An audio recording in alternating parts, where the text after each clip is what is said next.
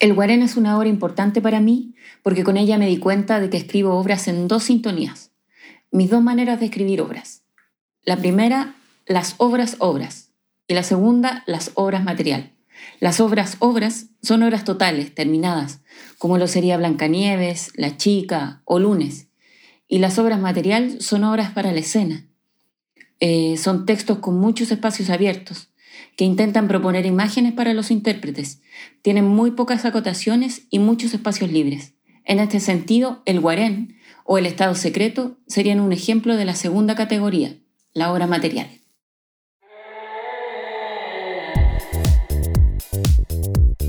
Porque amamos el teatro y la literatura, cuando un texto nos vuela la cabeza, no podemos dejar de compartirlo.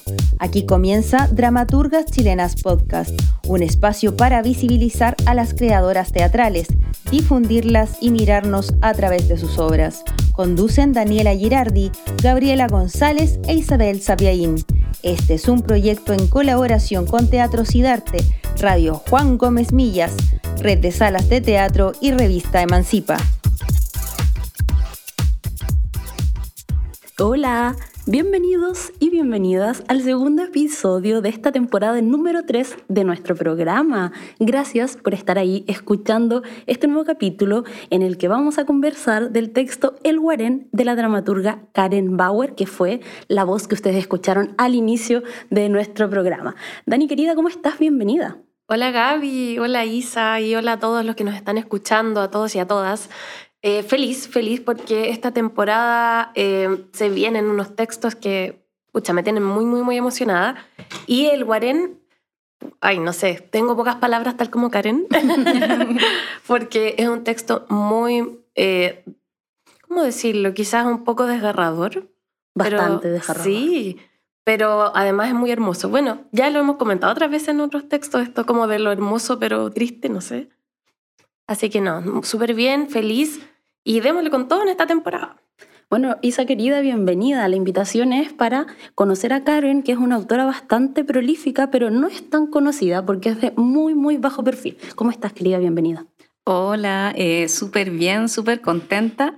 Eh, justamente por este texto con el que hoy tuve la fortuna de, poder leer gracias a estar aquí.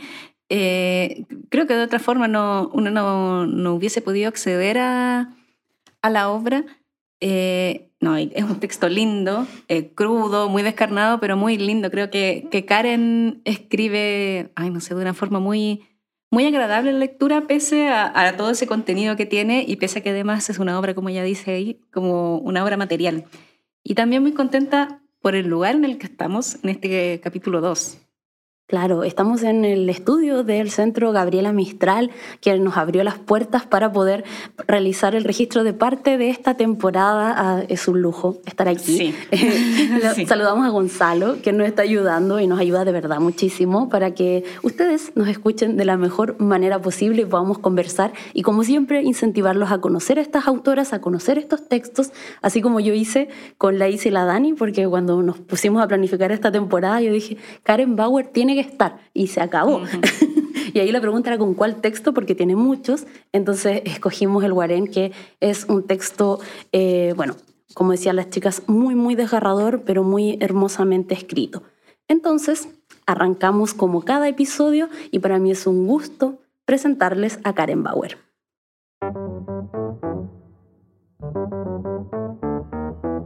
Hola, soy Karen Bauer, dramaturga.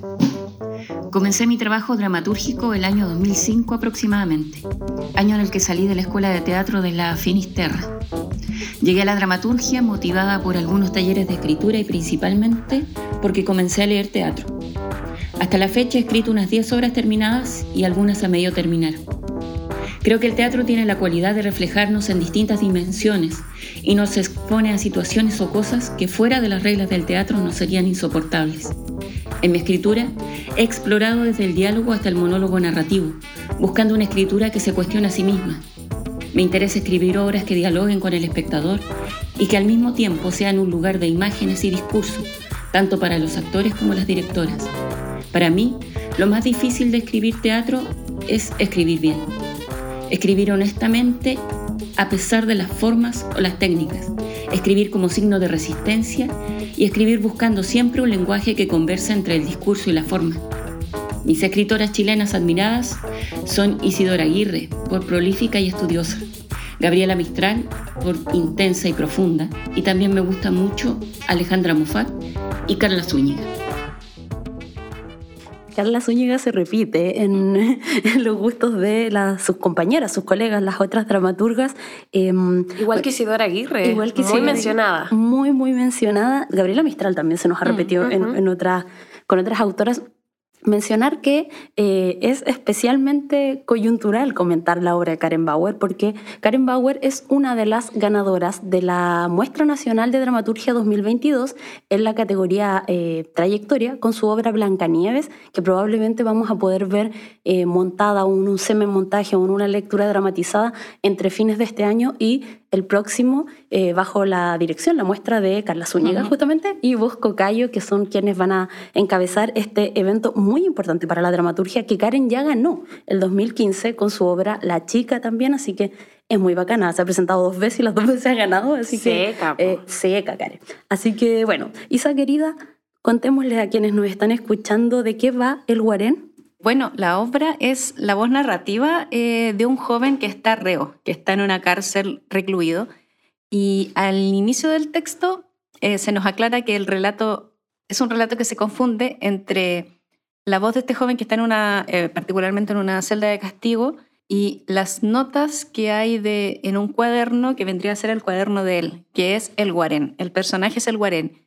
Y la obra es fundamentalmente un monólogo es un discurrir de la voz de él, eh, articulada igual y con, mucha coherencia, por supuesto, y separada en, varias escenas, en varios como capítulos, algunos muy cortitos, en donde él va contando distintas partes de su vida, desde su infancia, eh, muy precaria, así como revestida de mucha violencia, y después cómo llega a la cárcel y cómo es esa vida en esa cárcel que por supuesto es una vida muy sola y lo particular de él es que cuando llega a la cárcel, como que decide un poco no hablar, como no meterse en problemas con nadie y se da dando, dando cuenta que los demás asumen que es mudo y que ser mudo le conviene porque implica como que no se quieran meter mucho con él, que no le quieran pedir explicaciones de nada, entonces eh, de esa forma va a lograr que no lo molesten tanto y de hecho es un poco así pero también nos va eh, contando algunas situaciones muy descarnadas que vive ahí, como por ejemplo la, violación de parte de un tipo que viene a ser como el, jefe en, la cárcel, y cómo después él siempre es un personaje muy marginado ahí, porque es, un jovencito, además de que no habla, es como muy disminuido físicamente, y lo adoptan eh, las travestis de la cárcel, lo mandan a ese pabellón especial, y allí él tiene una especie de familia que lo va cogiendo y le va dando como amor en ese espacio de, mucha soledad. Eh, los hechos no están dispuestos de manera cronológica, como que uno como lectora tiene que ir armándolos, como diciendo ya es en qué momento de la vida de él estamos.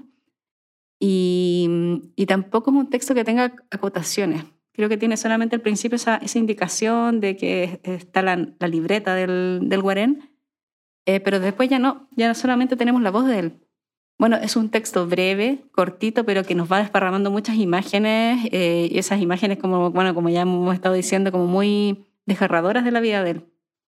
Bueno, quiero destacar también a partir de, la, de lo que escuchamos de Karen cuando se, se presenta, eh, que ella decía que veía la escritura también como una forma de resistencia. Yo eso lo encuentro hermoso, hermoso, hermoso.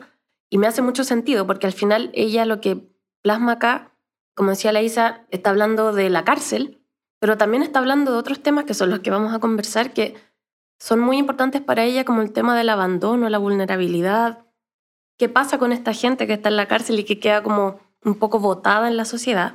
Y bueno, eh, la obra del Guarén surge, por lo que comentó Karen, desde dos inspiraciones. Una tenía que ver con una noticia que ella ve de un hombre que está en una cárcel, en un lugar desértico, y él está como en un tipo como castigo, no sé, como estos cuando los dejan como solos, como en aislamiento, porque parece que, bueno, él tenía sida, este hombre, y peleaba mucho con los otros reos, lo dejan como solo.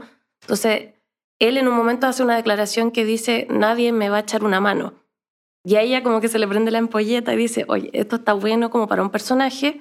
Y también surge eh, a partir de la noticia lamentable que pasó en el 2010, que es el incendio de la cárcel de San Miguel, donde eh, mueren 81 reos. Y la verdad es que, eh, bueno, la edad promedio de estos fallecidos era de 24 años y algunos solo cumplían prisión preventiva. O sea, que también es muy terrible. Y bueno, a lo mejor ustedes se acuerdan del caso del vendedor este de CDs piratas que estaba ahí esperando como una condena o su juicio, no sé, estaba en prisión preventiva y muere en este incendio, lo que da a entender que es como porque él estaba ahí, llevaba mucho tiempo además. Él, eh, tenía que salir en un par de días. Claro. Entonces, ese personaje también la inspiró a Karen para crear el Guarén. Es como una mezcla de estas dos personas. Es básicamente para hablar como de, del abandono que viven eh, muchos hombres y mujeres que están en la cárcel y que parece que a la gente se le olvida que igual son personas de derecho todavía. Sí, y convengamos que a partir de ese incendio o sea, ese hecho permitió también ver una serie de prácticas como muy deshumanizantes, como mucho de, las personas que murieron fue porque los guardias no quisieron abrir la puerta por las puertas por temor a que se fugaran, porque existe una realidad carcelaria que es que hay menos guardias de los que se requiere por recluso. Entonces, si abrían las puertas era imposible controlar como una posible fuga. Y ahí es donde uno se pregunta, es como, cuánto vale la vida de estas personas. Así que fue, fue una noticia súper importante. Recuerdo que fue como un 8 de diciembre, que era feriado, y que supuestamente como que no, iba no pasa mucho y era como esta cosa de la ascensión de la Virgen, creo. Y amanecimos con las noticias de la cárcel, con los, los reos llamando a sus familias porque no les abrían las puertas. Entonces fue muy, muy desgarrador este hecho y por supuesto que alguien que piensa como Karen en la escritura como un signo de resistencia, eh, no podía ser indiferente a ello. Sí, además que es muy importante destacar que todo lo que ocurrió, esto, imagínense, fue en el 2010, no hubo ninguna consecuencia, digamos, eh, los, gendarmes y todo, como el, equipo a cargo, fueron a juicio y quedaron absueltos y lo único que, al menos penalmente, lo único que se logró fue una indemnización para las familias después de harto tiempo, creo que habían pasado ya como 10 años cuando salió esta sentencia, pero penalmente quedó en nada.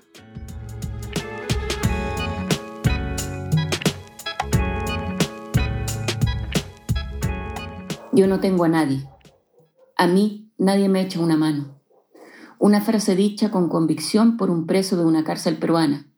Es la frase que me impactó para darle voz al protagonista, un joven preso injustamente, al que el sistema le quitó la vida. Recuerda al joven vendedor de CD que murió en el incendio de la cárcel de San Miguel. Sin buscar acercarse a la historia, recuerda los abismos de la injusticia chilena en casos como este. Un hombre habita a las afueras de una cárcel. Una pared lo separa del penal, pero no es libre. Otra pared lo separa del resto del mundo. Vive en una especie de corredor, donde recibe los ecos de la cárcel y recuerda o imagina la vida que tuvo dentro y fuera del penal. Para la hora estudié bastante sobre cárceles de Latinoamérica y Chile. El funcionamiento es caótico. Muchos de ellos son lugares olvidados por el Estado. Cuando veo estas distintas realidades me impactan los cuerpos, y la pérdida de la individualidad. En una cárcel los cuerpos son mixtos, permeables. La falta de espacio se transforma en falta de aprecio por la propia integridad. Imaginé a un joven expuesto a eso. ¿Cómo sería descubrirse a sí mismo, su sexualidad y sus afectos? Entonces surge la pregunta. ¿De qué manera este joven con bajas capacidades comunicativas podría defenderse de un ambiente así? Simplemente no puede, porque nadie puede.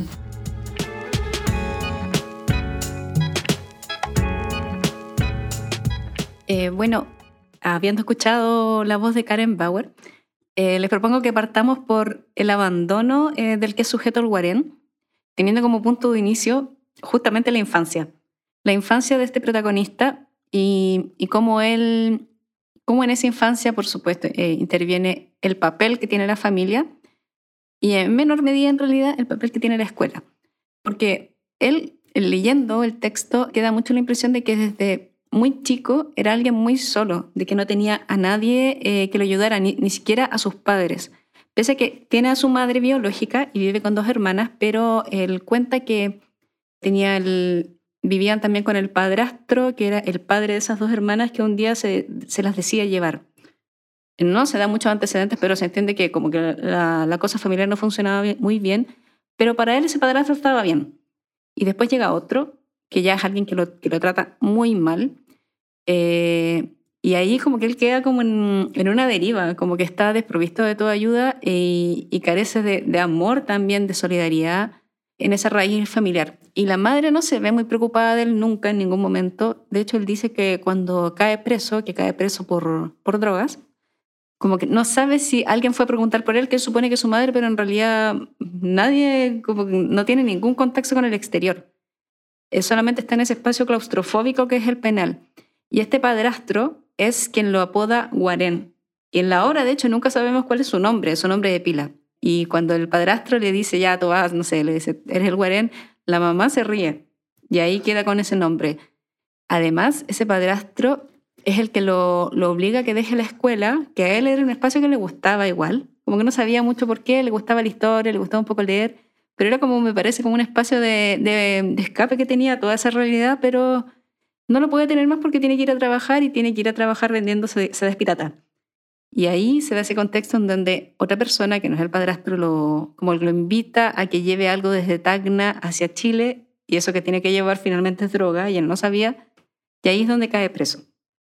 Entonces, podemos ver aquí cómo ese círculo familiar está perdido y hace que él eh, quede como justamente muy perdido en la vida y tenga que vivir después toda esa vida en soledad que lleva en la cárcel. Sí, porque no sabemos tampoco cuánto tiempo está en la cárcel, pero mientras está en la cárcel, en ese, eh, como decía la Isa, en esta suerte como de eh, diario de vida que él lleva, y porque conocemos desde él toda la historia, en todo ese tiempo que estuvo en la cárcel nunca se habló, no sé, de que tuvo visitas, de que su mamá preguntó por él, de que alguien le mandó algo. Eh, y hay una parte muy bonita donde él dice que, mm, que se le olvidó su nombre, que como todos lo llamaban Guarén, él ya ni siquiera se acuerda de su nombre y, y quién podría ponerle ese apodo a un niño. Entonces es súper desgarrador y bueno, en ese contexto de, de abandono, llegar a la cárcel es una cuestión súper brutal, como podría ser para cualquier persona, pero él específicamente encuentra un espacio en el, eh, en el que tiene lo más parecido a un núcleo familiar y afectuoso, que es cuando lo llevan al, al pabellón de las travestis, que mm, como él es delgadito y como ha decidido no hablar, parece aún más como menoscabado, aún más frágil y las travestis lo, lo acogen como un hijo. Está como desvalido. Está muy desvalido y ellas como que lo, lo acogen y ahí una, que es la mami, lo, lo, toma como en ese rol, como que es su hijo, eh, y las otras chiquillas eh, son sus tías, sus primas, las comadres. Entonces, de hecho, tienen como esos nombres, ni siquiera tenemos los nombres de pilas de ellas, sino que a través de los roles de la familia, como que todas se lo integran a ese núcleo. Y también es como muy interesante esa figura porque este, el guarén es como un excluido. Y los travestis también son otro grupo muy excluido, muy violentado de la sociedad, y es justamente ahí donde él encuentra esa cuota de afecto y donde él sigue siendo como aún más desvalido que personas como los travestis que sabemos que sufren violencia desde muy temprano, que bueno, de hecho en, el, en, la cárcel también los tipos, cuentan en la obra de Karen que los tipos eh, las agreden, como que establecen relaciones afectivas como con sus pololos, pero los pololos son súper violentos, no sé, están curados y las pegan y hacen cosas muy violentas. Entonces, es muy, es muy interesante cómo con los excluidos, con los más excluidos, él consigue generar estos lazos y con su familia, que también está como en un sector vulnerable, excluido, abandonado, como de la sociedad, no consigue. Consigue solamente estar muy a la deriva, muy abandonado, muy solo. Y quizás hoy nos parece como súper ingenuo que alguien le digan, oye, te pago no sé cuánto por traer una cosa de Perú a Chile, pero alguien que ha estado tan solo en su vida, eh, no tiene, no tenía nadie como que le aconsejara o quizás no cachaba y de puro ingenuo cae y cae preso. Em, y, cuando lo sacan, cuando se deciden sacarlo del pabellón de las travestis porque él no es travesti y porque empieza a generar problemas con los pololos o los esposos de, la, de las travestis, el tipo se ve como totalmente despojado, abatido y ahí es como que ya no le queda nada porque incluso con las travestis conoció el afecto y conoció el amor y valoró el estar seguro, tanto así que decide, que cuenta en un momento que quiere hablarle a la mami, pero que no se atreve porque como que lo puede arruinar todo. Entonces encuentro que, que es muy bonita la figura de que hace Karen como de permitirle conocer el amor familiar pero también quitárselo en un momento y eso lo desgarra aún más. Sí, yo justo tenía como esa frase de la obra de la que tú hablas cuando el guarén quiere hablar a la mami y dice, sentí ganas de hablarle, pero no, no haría nada que pudiera dañar nuestra relación, nuestra familia falsa. Yo soy su hijo y soy un hijo que haría cualquier cosa por su madre. Entonces, como, ¡ay, qué triste! Porque ni siquiera se puede sincerar con ella, porque al final se da cuenta que ser el mudo, como el desvalido, le resulta. Sí, pues. Para poder encontrar un lugar dentro de un lugar como la cárcel donde no, no se hallaba, como que no solo tenía miedo. Él además se da a entender que es muy chico, como adolescente, no sé. Entonces también él como que no sabe nada de la vida, está muy ahí abandonado, solo, su familia no lo apoya. Entonces, bueno, como dice la Gaby, al fin encuentra como esa, ese afecto que él siempre quiso dentro de, de, esta familia travesti y claro, y después la pierde, entonces como, pucha, oh, como que no le puede salir nada bien, pobrecito, así como que siempre va a quedar como solo, despojado de cualquier tipo de afecto, eso creo que es terrible. Y bueno, hablando de eso también, ya dijimos como todos estos abandonos que ha sufrido este pobre Guarén, al final también es un abandono como en general en su vida, como no solo de los afectos familiares o de una pareja o de, no sé, de unos amigos, también ha sido como un abandono total como de la sociedad hacia esta persona. Entonces, él siempre recalca mucho en la obra que nadie le va a echar una mano, como que él entiende que está tan solo y que no le importa a nadie, que nadie lo, va a salvar, nadie lo va a ayudar. Y esa es como una conciencia muy temprana que tiene él, yo lo encuentro muy terrible además, como darte cuenta que es como está solo en el mundo. Bueno, lo otro también importante es que, eh, como decías tú también, Gaby, él está ahí como en prisión preventiva y está muy dejado de lado, como que al final a nadie le importa mucho, porque dice que él estuvo, bueno, no sabemos cuánto tiempo lleva en la cárcel, pero al, parecer lleva un tiempo, pero eh, tiene que esperar a que salga su causa. Y esa espera puede ser eterna, no sabe cuánto es, Tampoco sabemos, porque no tenemos mayores antecedentes, si hay un abogado que realmente está interesado en cómo en que él pueda salir.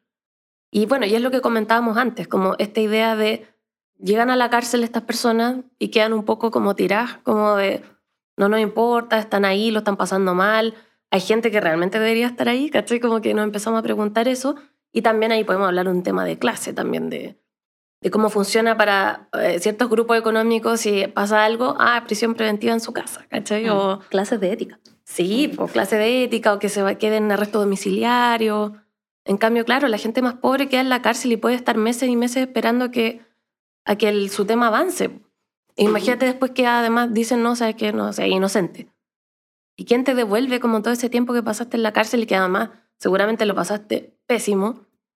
¿Cachai? Bueno, y pasó con los de San Miguel, que incluso gente que murió. Entonces, igual es súper brígido que además la Karen lo ponga en la obra con tan poquitas palabras, porque al final ella nunca nos cuenta en exceso cómo es esto de la, de la pena, cómo va la causa del guarén, sino que nos pone en esa línea chiquitita que dice como tienes que esperar que salga tu causa. Sí, y de hecho, bueno, ahí las preguntas son, no sé, ¿dónde está el Estado? ¿Dónde están los Provida? ¿Dónde está? no existía la Defensoría de la Niñez en esa época, quizá. El sistema judicial, como cómo una persona llega a ese nivel de abandono, como que todas las instituciones fallan, es tremendo. Y respecto a lo que decías, Dani, como que la Karen no nos daba antecedente, encuentro que esa es la gracia de la escritura de la Karen, que no importa si el Guarén llevaba un mes o un año, eh, da igual, ¿cachai? Como que la situación es tremenda y me gusta además muchísimo que, mm, que despoja de muchas cosas a sus personajes. Y en este caso lo más simbólico quizá, y que lo vamos a ver en el siguiente bloque, es el habla, así como un personaje que ni siquiera puede expresarse verbalmente. Me parece como de un despojo y de un abandono y una crueldad tremenda. Entonces, nada, pues, muy, esas son características muy particulares de la escritura de la Karen. La Karen nunca pone a sus personajes haciendo unos monólogos existenciales donde toman conciencia, nada, es como un par de palabras, instala la situación y no necesita explicarse porque, es, porque ahí está, estoy como, como, es como, como un signo, ahí está y no la expliquemos y da igual el tiempo porque la situación es horrible. Sí, y también hay una parte en que el Guarén habla como de lo que él vio cuando llega a la cárcel y ahí también Karen está poniendo toda esta idea de el hacinamiento, eh, no sé, las malas condiciones, el tema de la comida también, como qué, qué es lo que le están dando de comer alcanza la comida para todos. Todos esos temas los instala, como dices tú, con muy poquitas palabras, con ciertas como luces, pero se da a entender y tú te das cuenta de todo esto que quiere poner Karen finalmente en el, en el texto y, y problematizar, digamos.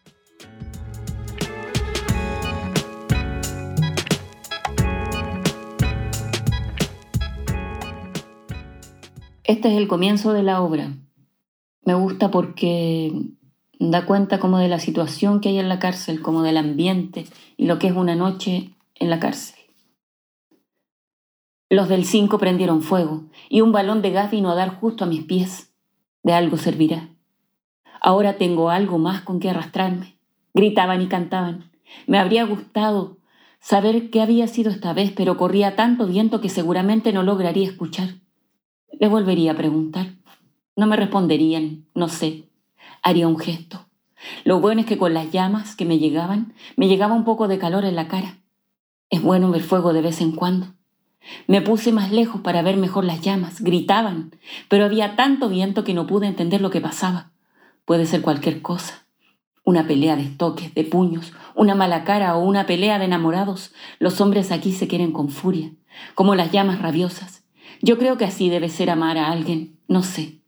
Para eso hay que tener un cuerpo que sirva para sentir, porque el amor debe ser puro sentir, como quemarse, un dolor.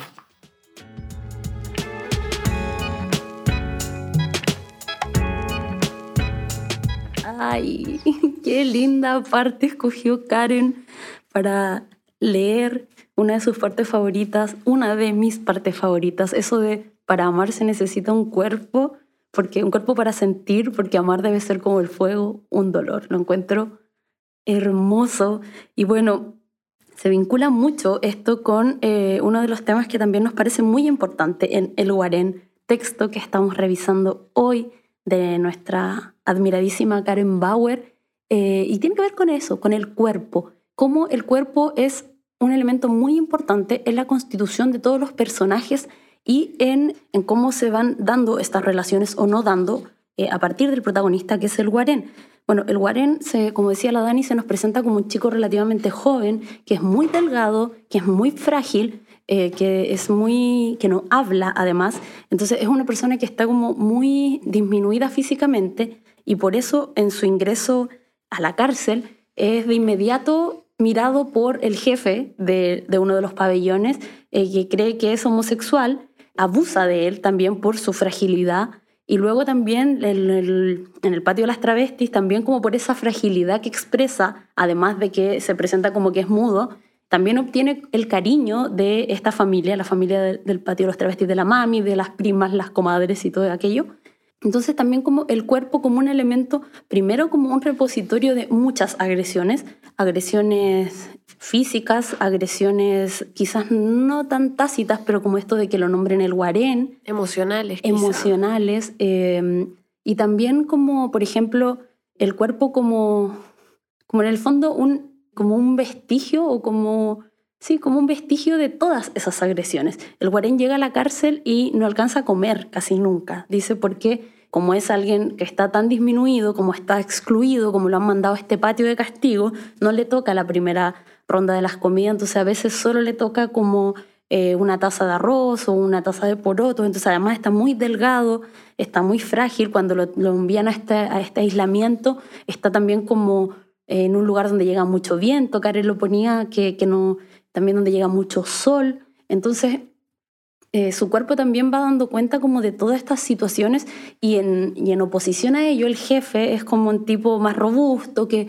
tiene una relación, o los hombres que aparecen ahí tienen relaciones con las travestis, entonces son como, él es como, el, su cuerpo es como un cuerpo que está físicamente puesto ahí como para ser vulnerado. Se ve tan, tan frágil, tan, tan, tan desvalido que pareciera que no tuviera opción más que aguantar cada uno de los vejámenes que la vida le va poniendo y eso es, es bien terrible. Y, y quizás, como decía en el bloque anterior, lo más evidente de este cuerpo tan frágil es que ni siquiera tiene la capacidad de expresarse verbalmente. Y esa es una decisión que él toma muy consciente de que hablar lo pone en riesgo. Entonces, que lo único que puede hacer ante su circunstancia de vida, ante su cuerpo frágil, ante esta realidad que está en la cárcel, es no hablar. Así, nadie se va a meter con él y por ende eh, está a salvo. Y eso es tremendo. Despojar al personaje incluso de su capacidad de hablar lo encuentro tremendo. De hecho, él dice que como no habla, tiene miedo de, olvidar las palabras. Entonces, por eso empieza a escribir este cuaderno. Entonces, como, ¡ay, pobrecito! Así como que es su única forma de expresarse es a través de esta escritura que él tiene. Y también encuentro súper como genial lo que dices tú, Gaby, en el sentido de que, pucha, sí, él decide no hablar. Todo el mundo asume que él es mudo. Y al final es, es como recalcar que está totalmente silenciado en la vida. Como que no tiene nada, ninguna opción de, de opinar, de, al final como de importar. Como que su voz no importa para nada, entonces él también lo asume así como algo que lo va a salvar además de cualquier riesgo y porque va a generar quizás un poco de, de empatía o como de, de, lástimas, claro. Entonces, de hecho, imagino que las travestis también les, eh, lo ven así porque siempre dicen como, ¡ay, pobrecito! ¡ay, no habla! Que, él lo molesta. Claro, como un poquito, está flaquito, no sé, como siempre todo en chiquitito porque lo ven como muy desvalido. ahí también, a mí me parece eso muy interesante, esa figura de, de la mudez como estrategia, como la estrategia de alguien tan frágil y cómo él, como tú decías, logra expresarse a través de la escritura para no, no, no sé, no olvidarse de, de cómo se habla más o menos, de no perder por completo su identidad, yo creo, aunque ya está súper menoscabada con, con ese signo del, del nombre que tiene. Eh, y como también ahí sabemos que él es mudo, pero la escritura es la expresión. Me parece como, eh, no sé, esa figura creo que está como muy, muy bella y en una parte también que él dice que además que ese, ese cuaderno en el que va a escribir ese diario lo tiene que mantener como súper resguardado, como resguardado eso, eh, primero para que de repente los otros no se enteren de que es mudo por opción, porque en algún momento como que no sé, lo, lo da a entender mucho, y porque es, eh, es difícil resguardarlo privado en ese espacio hacinado que es una cárcel. Y lo trágico que resulta en ese contexto cuando le quitan su cuaderno.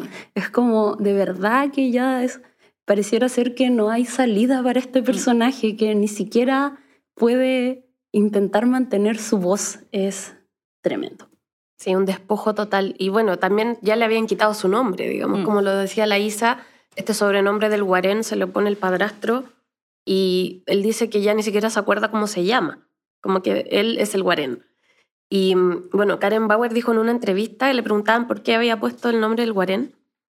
Y ella dice que, bueno, que tiene que ver con esa idea de sobrevivir y que es, un, como el más despreciado de todos, como el paria de los parias.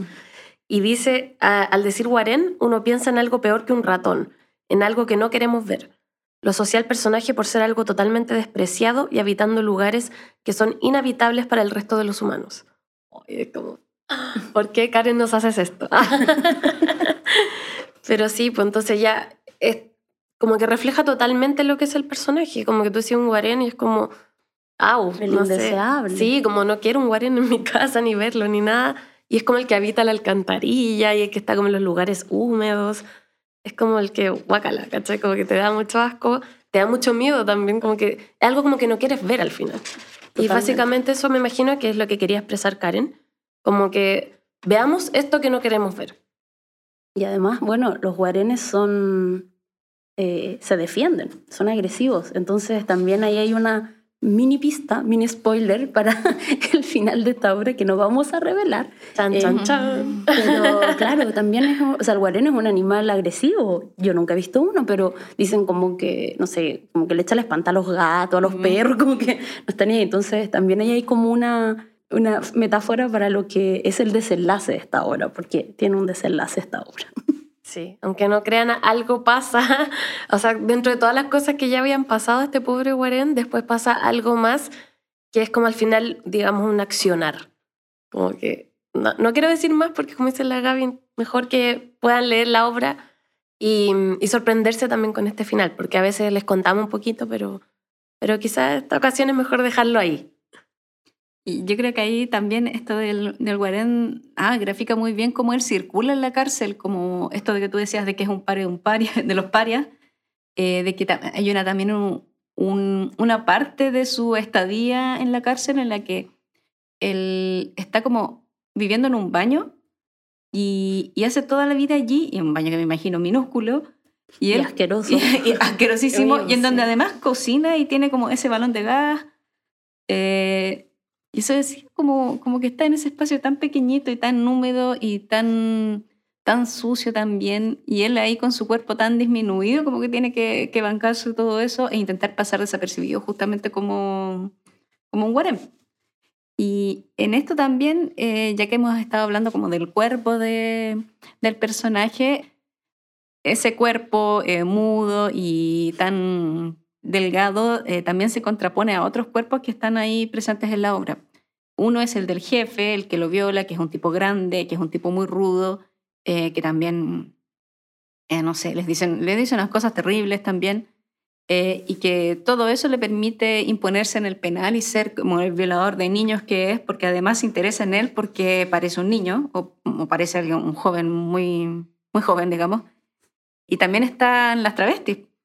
Y dentro de, todas las que él describe, como estas tías, estas hermanas, la mami, eh, aquí tengo una cita que me pareció como muy, muy linda, que dice, es una mujer grande, con un cuerpo magnífico, siempre maquillada y peinada Aquí hay mujeres espléndidas, algunas parecen actrices de películas, algunas muy jóvenes, niñas, todas prostitutas, ordenadas y amigables. Cuando llegué me ignoraron, nada nuevo, solo me ignoraron. La mujer más grande me miraba con desconfianza. Aquí mando yo. ¿Cómo te llamas? ¿No hablas? No, le escribí. Pobrecito, ¿tienes hambre? Y ahí la mami es ese cuerpo grande, magnífico, como de una mujer escultural, que es la que lo acoge y, y ahí justamente, como, como decía en esa cita, ella, cacha que no habla, lo ve tan pobrecito y es como, ya, vas a ser mi hijo ahora, y lo adopta y, él eh, cuenta ahí como, como ella lo coge casi como en su regazo, como un niño muy chico, como ella lo baña, hay una, una imagen en la que, o sea, una escena en la que él cuenta cómo lo baña, así como con total ternura. Eh, le da sopita, lo mima, y esos mismos son esas cosas, como hacerle cariño, bañarlo y darle sopita, no, no mucho más. Y, y allí como en ella, en, comunión con ese cuerpo, lo encuentra ese cariño. Y por otra parte, también está la figura de, del cuerpo del mismo, cuando ya, bueno, el jefe al violarlo le contagia lo que parece que es SIDA a todas luces, y, y era la primera relación sexual que él tenía, por supuesto, para nada consentida, y más encima como lo, lo, contagia de SIDA y a partir de ahí, además con todas esas condiciones infrahumanas en las que está él, su cuerpo empieza a deteriorarse muy rápido.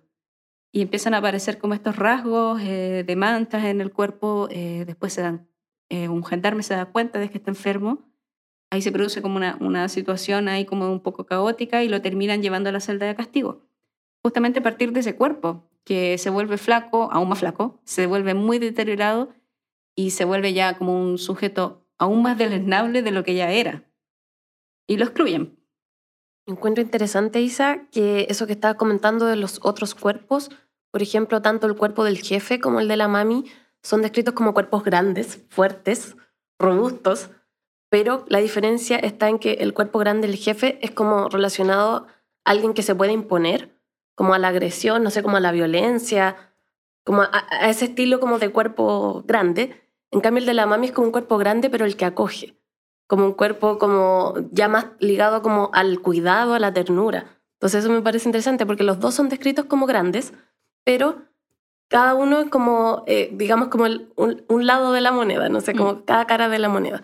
Entonces eso me parece muy interesante. Y también lo que decías tú del cuerpo enfermo, claro. Cuando los gendarmes se dan cuenta que él tiene sida, lo tratan aún peor porque lo llaman incluso maricón sidoso, entonces como que es así como ya la escoria terrible y por eso también lo aíslan, lo sacan del pabellón y eso para el Guarén es terrible porque ahí estaba su familia.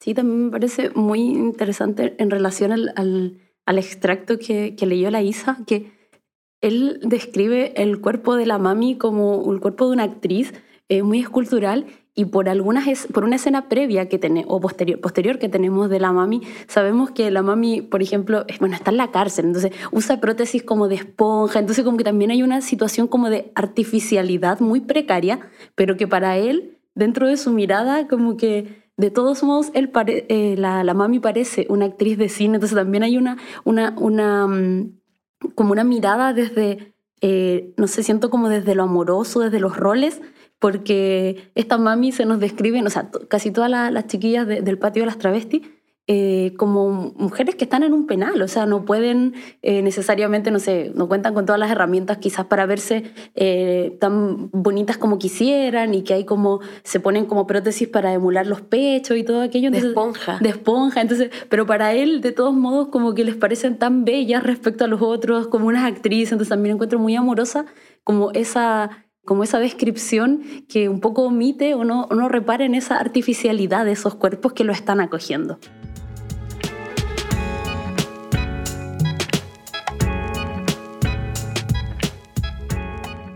Actualmente estoy trabajando en un proyecto nuevo de creación, el que voy a dirigir. La obra se llama El Estado Secreto.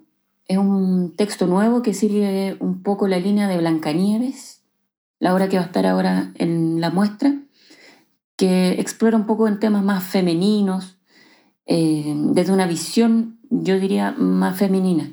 Estoy armando un, un equipo de puras mujeres. Van a ser dos actrices y ahí lo estoy armando, pero lo que sí no va a ser en Santiago. Y por otro lado, quiero hacer una recopilación de obras porque quiero hacer una publicación. Ya creo que tengo material suficiente para ello.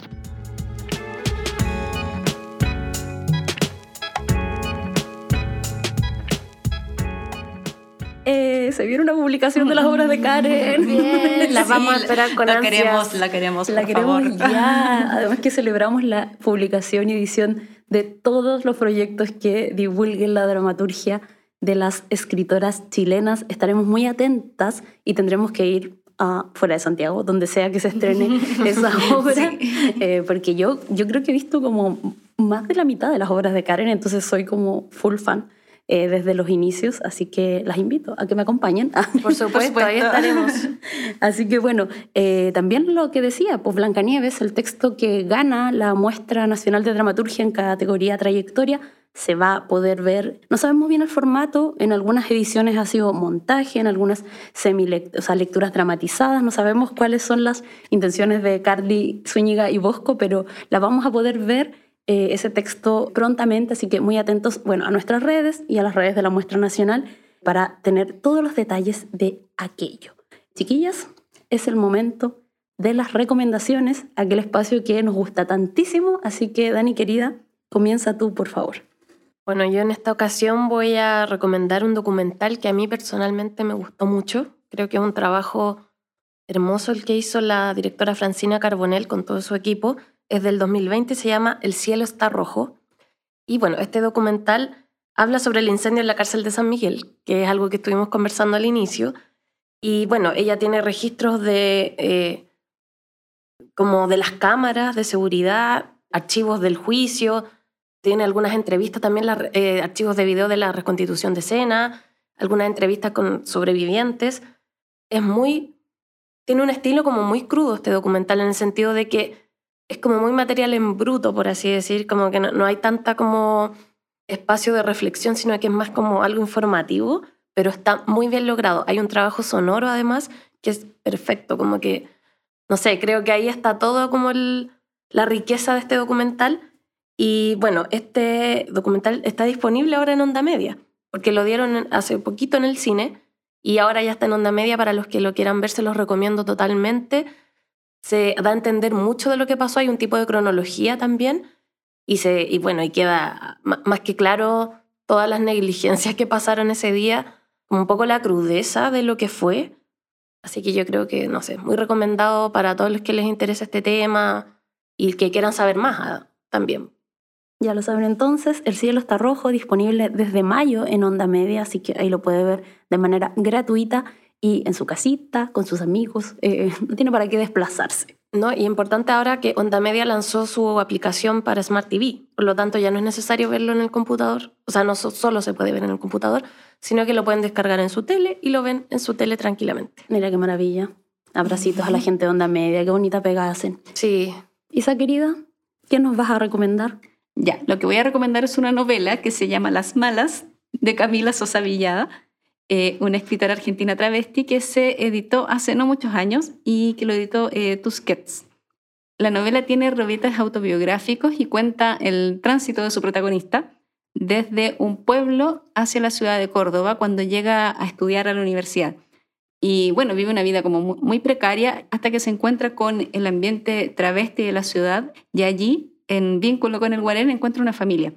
Una familia en donde va a tener mucho cariño y en donde también va a haber una, una especie de mami, como una, una, una, una travesti que va a aglutinar a muchas otras que viven en un mundo de, de prostitución.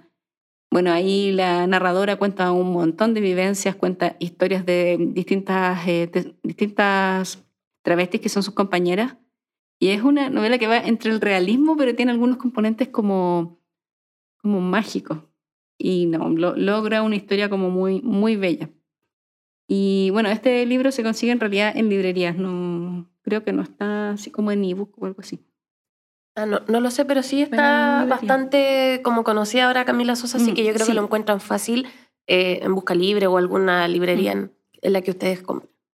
Perfecto, entonces eh, me toca cerrar las recomendaciones el día de hoy y bueno, me tomo del tema del abandono y de este abandono eh, institucional, si se quiere, social, como dijo la Dani, de que vive y padece el Guarén, para recomendarles la película chilena Matar a un hombre de Alejandro Fernández, que es una de mis películas favoritas del cine chileno y que justamente presenta este problema a partir de una familia que vive en un barrio vulnerable, marginal, donde todas las redes, todos los planes de seguridad, de justicia, de educación, no funcionan o no, logran revertir el problema de la delincuencia, de la marginalidad, de la violencia que existe.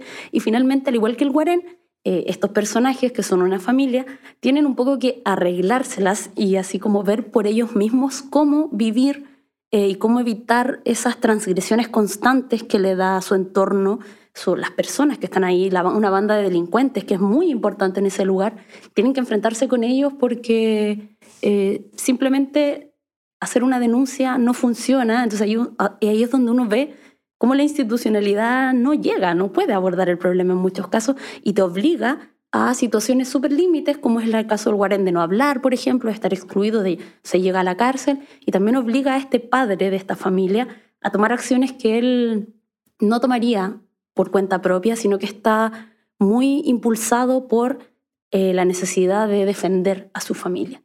Así que no les quiero spoilear más, pero es una película maravillosa y que está disponible también en Onda Media, así que muy, muy recomendadas a propósito como de este tema de el abandono y la vulnerabilidad como a nivel más político que sufren eh, no solo las personas en reclusión, sino también las personas pobres, también las personas de las diversidades sexuales y un montón, un largo etcétera, eh, donde toda esta institucionalidad no llega o no sirve para frenar o dar cuenta de los conflictos que se viven en algunos territorios. Qué buena recomendación te mandaste, Gaby. Esa película es muy buena. Sí, se me ocurrió hace poco. Ah, venía, con improvisé, una, improvisé. Venía, con una recomendación que no me gustaba nada y como que se me ocurrió y me sentí muy feliz. Véanla. Y si quieren, podemos hablar, escríbanos a las redes sociales para hablar de matar a un hombre, para hablar del Guarén, por favor. Así como, ¿tiene un minuto para hablar de Karen Bauer y el Guarén? bueno, ¿se acabó? Se nos acabó este segundo episodio, se pasó volando. Pasó volando, sí. Ojalá a ustedes también se les haya hecho muy ameno. Eh, esperamos haberlos acompañado en alguna labor de este día o de los días siguientes, en el día en que usted escuche este episodio. Eh, agradecemos a Karen Bauer su gentileza, los audios que tanto enriquecen estos programas. Nos gusta que las dramaturgas tengan un rol protagónico en cada uno de nuestros episodios, así que nada, pues la invitación es que nos reencontremos el próximo martes. Dani querida, muchas gracias. No, gracias a ti. gracias a la Isa y a todos. Y gracias a GAM, por, de nuevo, por esta instalación tan bacán que nos hace sonar más hermosas de lo que somos. Chao, Isa. Muchas gracias. Chao. Y a ustedes nos reencontramos entonces. Un abracito y que tengan una gran semana.